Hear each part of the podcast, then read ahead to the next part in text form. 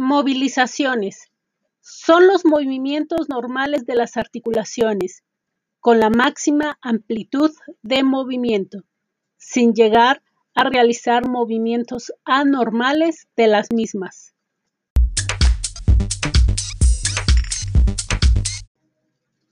Metodología de aplicación.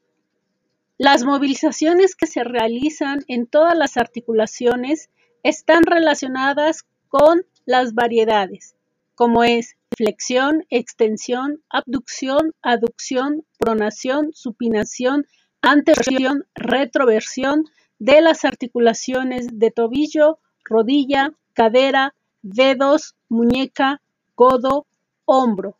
Cada una de las movilizaciones que se pueden aplicar en cada articulación.